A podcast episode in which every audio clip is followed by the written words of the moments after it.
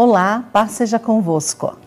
Graças a Deus pela sua vida, graças a Deus por essa nova oportunidade que temos aqui de estar no Bíblia todo dia.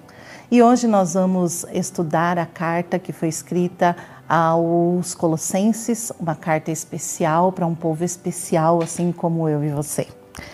Paulo então fica sabendo, através de Onésimo e de Epáfras, que algumas novas doutrinas, algumas heresias estavam sendo ensinadas para a igreja, causando assim muitos transtornos. Que heresias eram essas? Uma combinação de filosofias orientais e de legalismo judaico com elementos de gnosticismo. Quem eram os gnósticos? Quem são os gnósticos, né? Eles se consideram conhecedores da verdade profunda de Deus e qual o grande problema disso? O problema é que isso cria um afastamento da comunhão com Deus, porque eles pregam que só os iniciados, só os perfeitos poderiam ter contato com Deus. Olha só que coisa mais difícil, que, que ensino mais deturpado, porque o sacrifício na cruz, aquilo que Jesus fez, nos deu livre acesso livre acesso ao Pai. Então, se pecamos, nós nos arrependemos, mas temos o acesso, entramos na presença do Pai e pedimos perdão e somos perdoados. E nós continuamos a viver a nossa vida tentando não pecar mais. Mas se pecamos novamente, podemos entrar na presença do Pai e ter o livre acesso de novo. E uma outra coisa que os gnósticos pregavam era a astrologia. Sabe estes horóscopos, essas definições de como será o seu dia, que cor você tem que usar e que horas que isso vai dar certo, aquilo vai dar certo, que às vezes tem nos jornais, na internet? Isso existe desde 60 depois de Cristo, não é coisa nova. São filosofias pregadas para deturpar que nós não precisamos de nada além daquilo que Jesus fez na cruz, a obra da cruz, a obra feita por Jesus Cristo. Então Paulo vem através de uma carta e Paulo estava preso quando escreveu essa carta e os faz lembrar que Jesus Cristo é o centro. Os faz lembrar a mensagem do evangelho, da redenção, da criação da igreja. A partir do versículo 13, nós podemos aprender sobre a supremacia de Cristo que consiste em quatro fatores. Cristo é o Salvador. Ele nos libertou, ele nos transportou, ele nos redimiu, ele nos perdoou. Cristo é o Criador. Ele existia antes da criação. Ele criou todas as coisas. Todas as coisas existem para Ele e Ele mantém a união de todas estas coisas. Ele é o cabeça da igreja. Cristo é a fonte da igreja. Cristo é a origem da igreja. Cristo é o fundamento da igreja. Olha que lindo! Ele é o amado do Pai. Em Jesus reside toda a plenitude. E quando eu falo em residir, eu estou falando não apenas em morar, mas eu estou falando da, da forma verbal original desta palavra que quer dizer estar no lar em caráter permanente. Jesus, o Espírito Santo, habita em nós em caráter permanente. Ele não vem fazer visitas, ele habita em nós. A partir do capítulo 3, Paulo então começa a dizer como devemos viver. A fé cristã, nesse momento, introduz um novo conceito à sociedade pagã daquela época. E qual era? Nossas convicções estão intimamente ligadas ao nosso comportamento. Olha que lindo isso, eu vou até repetir para você anotar. Nossas convicções estão intimamente ligadas ao nosso comportamento. Afinal, crer em Cristo quer dizer estar unido a Ele, seguir seu exemplo. Acho que aqui cabe uma ótima reflexão para nós. Como temos nos comportado? Como é ruim você ver postagens e discursos de uma pessoa, mas a prática dela é outra não é? Não combina, destoa, não orna. É muito ruim.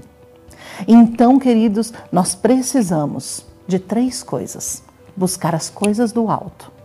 Precisamos fazer morrer a nossa natureza terrena e precisamos nos tornar semelhantes a Cristo.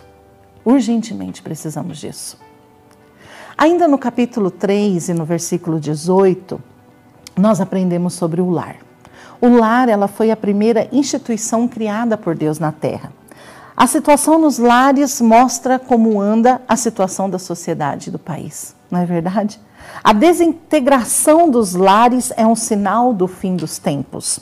Paulo aqui dirige-se a cada membro da família e ressalta pontos de contribuição de cada um para se ter um lar sólido.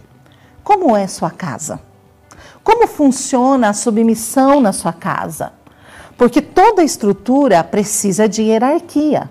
Não para mostrar quem é melhor, não, não é para isso, mas para ter uma organização, não é verdade? Então, ele escreve ao marido e à esposa. Ele ensina submissão e amor. Submissão, estar sob a mesma missão e sobre amar a esposa assim como Cristo amou a igreja. A pais e filhos, encorajamento mútuo e obediência. Pais, não irritem os seus filhos encoraje-os. Filhos, obedeçam aos seus pais. Aos senhores e servos, ele ensina honestidade e dedicação.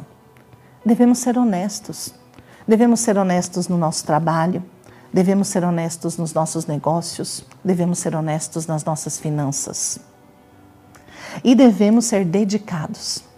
Se dedique, se dedique à sua família, se dedique à sua igreja, se dedique aos outros, ao seu próximo, se dedique.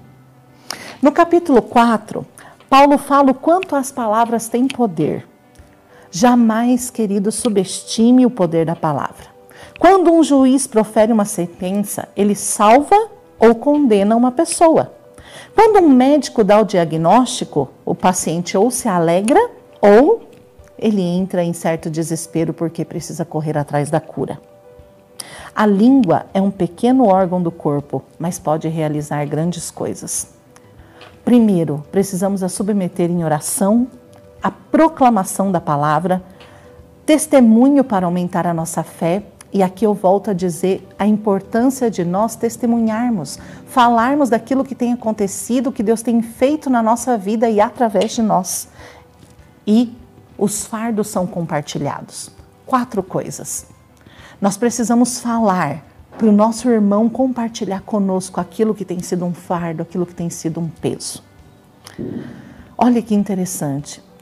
Não podemos mais utilizar a nossa língua para falar aquilo que não vem do Senhor, para destruir, para trazer maldição, mas precisamos trazer vida, precisamos testemunhar, precisamos orar.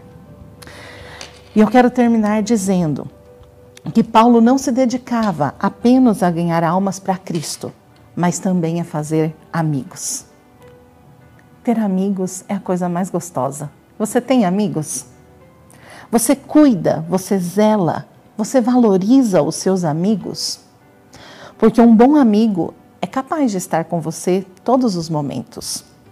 Nos ruins, a gente chora junto, nos bons, a gente se alegra Cultive as boas amizades. Seja um bom amigo. Lembre que nós precisamos ter empatia. Lembre que você precisa entender que a amizade ela não pode ser só da parte do outro para com você, mas ela precisa ter a reciprocidade. Seja amigo.